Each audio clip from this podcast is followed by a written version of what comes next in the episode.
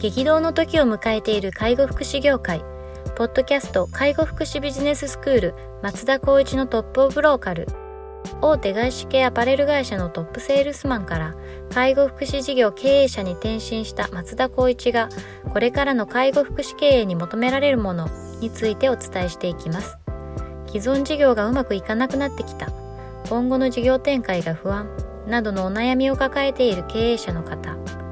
異業種から介護福祉業界への参入を考えている経営者の方これからどんどん事業を拡大していこうと考えている経営者の方など介護福祉ビジネスの入門から応用までさまざまなステージの方に楽しんでいただける番組です。こんにちは。ナビゲーターの松本慎二です。ポッドキャスト介護福祉ビジネススクール松田光一のトップオブローカル。トップオブローカルとは介護福祉事業において地域に密着し、地域に愛されることで地域のナンバーワンになることです。松田さん、本日よろしくお願いします。よろしくお願いします。はい、今日も行きたいと思います。はい。今日はですね、お便りいただいておりますので、取り上げたいと思います。えー、いきます。はい。はじめまして。いつも楽しく聞いています。私は、ボデで働いています。送迎業務がいつまでも慣れなくて困っています。子供たちの対応をしながら、安全運転をする必要もあり、いつもプレッシャーに感じています。また、保護者の対応にも気を使う必要があります。私は運転があまり得意ではないので、余計にストレスを感じているのかもしれません。送迎業務は必須業務なので、何とかうまくやりたいと思っています。どうしたらストレスを軽減することができますか？というような内容です。まあ、目的がストレスを軽減したい。業務だからしっかりやりたいってことですよね。そうですね。うん難しいですよね。この子供たちのレベルにもよると思うんですけど、やっぱりシートベルトしっかりして、なんだろう、おとなしく座ってる、静かに座ってるってことはなかなかできないような環境の中で、そうですよね。陶芸するっていうのはやっぱり難しい分は多いでしょうね。そうですよね。うん、子供たちっていうよりは、その本人、運転する業務として本人がどうするかっていうところでいくと、まあ自分でやれることって結構限界があるので、やっぱりその物理的に人を増やす、もしくは自分の送迎レベルを上げるような努力をするように、まあ、なんだろう、事業所なのか会社なのかが後方支援するような環境、あと、事故っていう観点で考えると、やはり外部の、例えば損害保険会社とかもあるんですけど、外部からそういった定期的に講習を受ける、事故を予防する、もしくはドライバーの適正検査を受けるとか、そういった部分での心理的安全性を担保するっていうことは、外的要因としては取り組めることはいくつもあるんですけどねっていう感じですかね。まあ、なかなか難しいですよね。これ、安全運転ってことは運転の技術に不安があるってことだと思うんですけど、うん、その、なんかこう、まあ、自動車学校じゃないですけど、そういうようなこう訓練のところ行って、なんかこう、うん、トレーニングしたりみたいなこともやられるパターンもあるんですか？あそうですね。あの、今だったら、まあ、VR とまではいかないですけども、画面を見せながら、こういった状況の時はどうしますか？みたいな質疑応答があって、そこでストップする、ストップしないとか、いうようなこともできたりするっていうのは聞いてはいるんですけど、実際やってはいないんですけど、はい、やっぱ定期的にそういった時間を設けるっていうことで、さっきみたいな心理的な安全性を担保するってことは、一定数、もし業務を課すのであれば、うん、やっぱやらなきゃいけないっていう、そのなんだろうな、運営側の部分もちょっとあるのかなって思いますけどね。なるほどですね。まあ、確かになんか運転スキルって自動車学校はマイナスをゼロにするというか、うん、なんかこうスタートラインに立つだけのその技術であって、それ以上に何かこう運転を磨くみたいなことって普通やらないじゃないですか。そうですね。バイクの免許なんか特にそうですよね。そうですね。だから、こう。気があんまりないので。やる、なんて言うんでしょう。乗る場面が多ければ自然と上手くなるとか、うんうん、まあなんかこう先天的になんかそういうのが得意だみたいだろうってあるんだと思うんですけど、そもそもそんなに非日常的に運転しないみたいな人だと確かになんか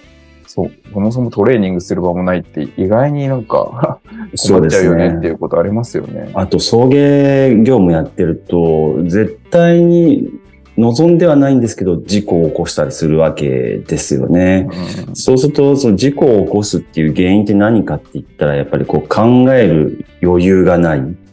もしくはこうなるであろうっていう想定の思考がやっぱり頭の中から外れちゃうみたいな。うんそれってイコールまあ運動神経ももしかしたらあるのかもしれないですけど、やっぱり時間に余裕を持つっていうことが、やっぱり自分の運転、速度が例えば40キロで走れないと。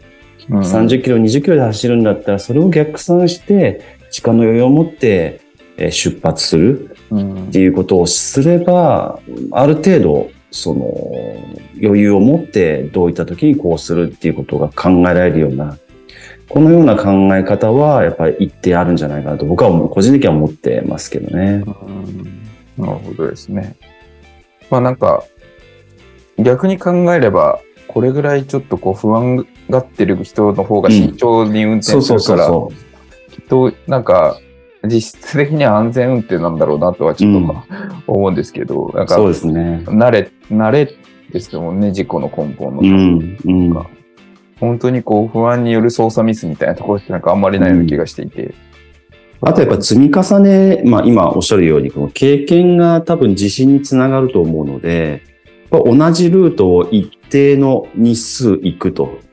それをすることで、まあここのルートは大丈夫だっていうような自分自身のチェック項目っていうのもあってもいいかもしれないですね。漠然と不安になるっていうのは送迎業務、まあまあ普通の業務もそうですけど、漠然と不安になるってことがあるので、うんそれに対して一個ずつ潰し潰していく、自分はなんで不安になるんだろうとか、なんでこう困るんだろうみたいなところは、やっていく価値はあるかもしれないですね。そうですね。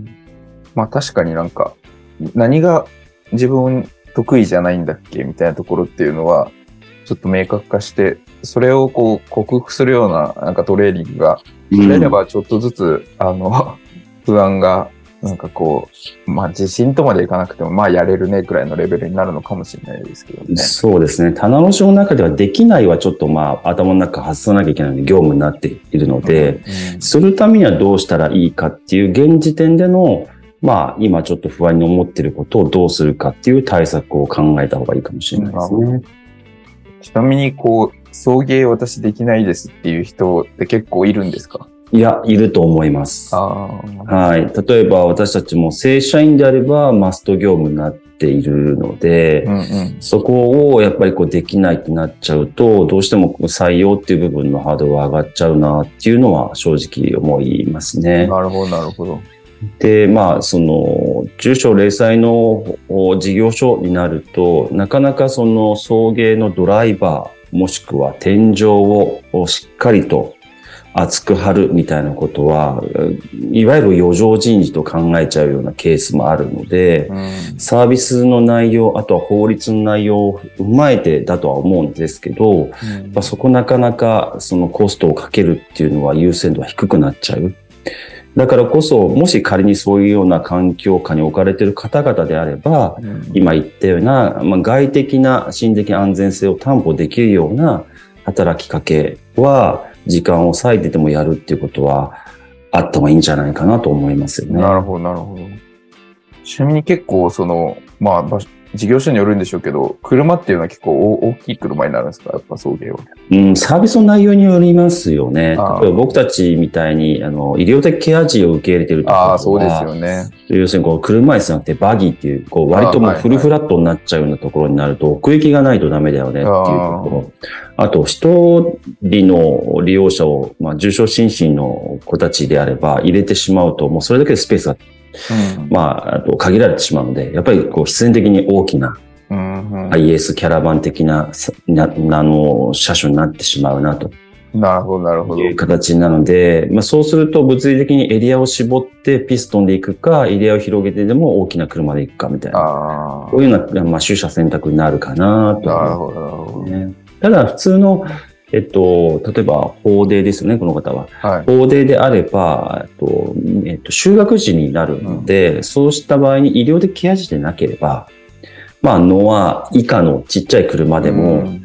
エリアさえ絞れば、もう少し、まあなんだろうな、安全にって言ったら変ですけど、簡単に送迎できると思うので、なるほど。その辺は車の大きさっていうのも、やっぱりこう関わってくるかな。まあ慣れ親しんだ、日本なので道が狭いっていうことで、軽乗ってる方多いとは思うんですけど、そうですよね。まあそういった車に、まあ選定してあげるとかっていうのも物理的な解消にもつながるかもしれないですね。うんハイエースなんて日常的に運転しないですもんね。いや、あれは正直僕も、あの、駆け出し送迎でハイエース、なんか、介護イコールハイエースでしょみたいな感ありますじでよね。ありますけど、いや、ひ必要なくないみたいなことは正直思いましたね。やっぱ難しいですから、後ろが長いので、ですよね。今モニターあったりとか、慣れればいいんですけど、あうん、僕も交通事故は基本的に僕しないタイプで、運転も苦手じゃないタイプでもあるんですけど、奥行きが、後ろの長さがあるとどうしても、この感覚合ってるかなっていうのは最初ちょっといや、あ気にはりますよしましたね。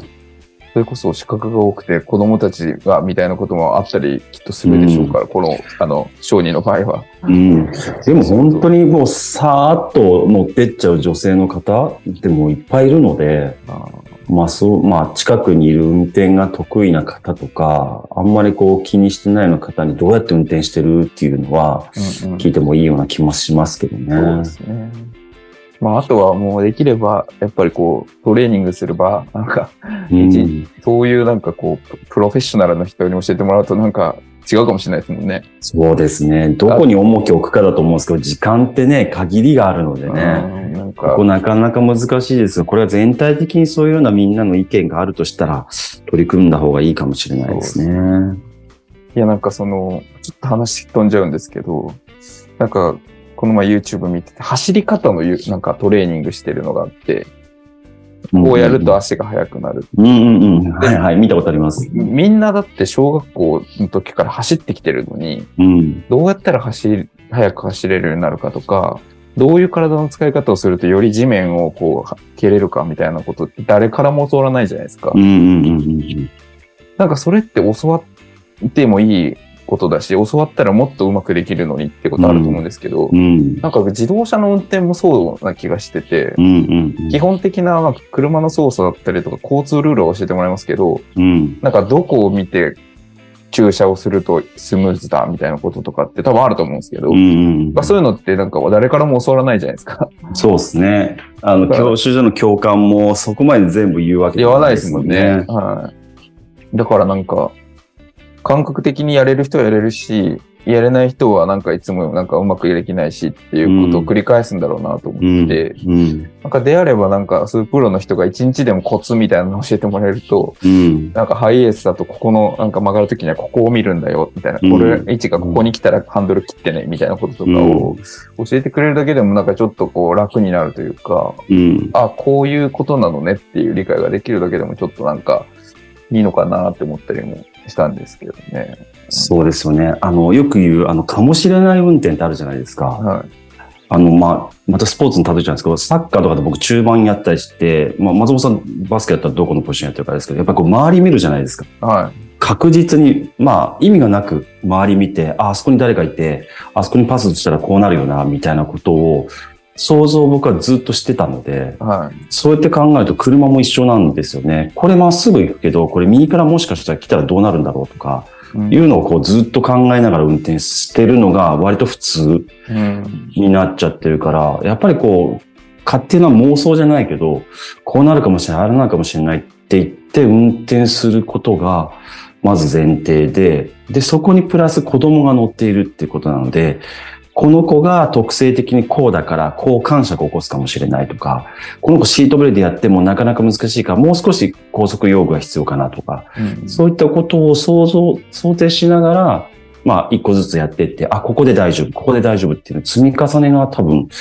もうちょっと今よりは良くなるんじゃないかなと思いますけどね。はちょっとこう送迎から逃れるっていうことはおそらくできないでしょうから、うんちょっと。そういう、あの、まあ、スキルトレーニングに近しいと思うんですけど、うん。そういう予測の考え方とか、あと車のそういう操作方法のコツみたいなところをちょっとこう学んでいただいて、そうですね。まあそれで、まあ一定できるようになってくると、この不安みたいなのがまあ減ってくるうん。のかもしれないなといつの間にか多分減ってると思います。間違いなく。はい、わかりました。ありがとうございます。では本日は以上とさせていただきます。ありがとうございました。ありがとうございました。ポッドキャスト介護福祉ビジネススクール松田光一のトップオブローカル番組では介護福祉サービスに関するご質問を当番組の専用ウェブサイトより募集しております番組 URL よりサイトへアクセスし、質問のバナーから所定のフォームへ入力の上送信をお願いします。URL は http tol.sense カッコセンスハイフン world カッコワールド .com カッココムになります。皆様のご質問をお待ちしております。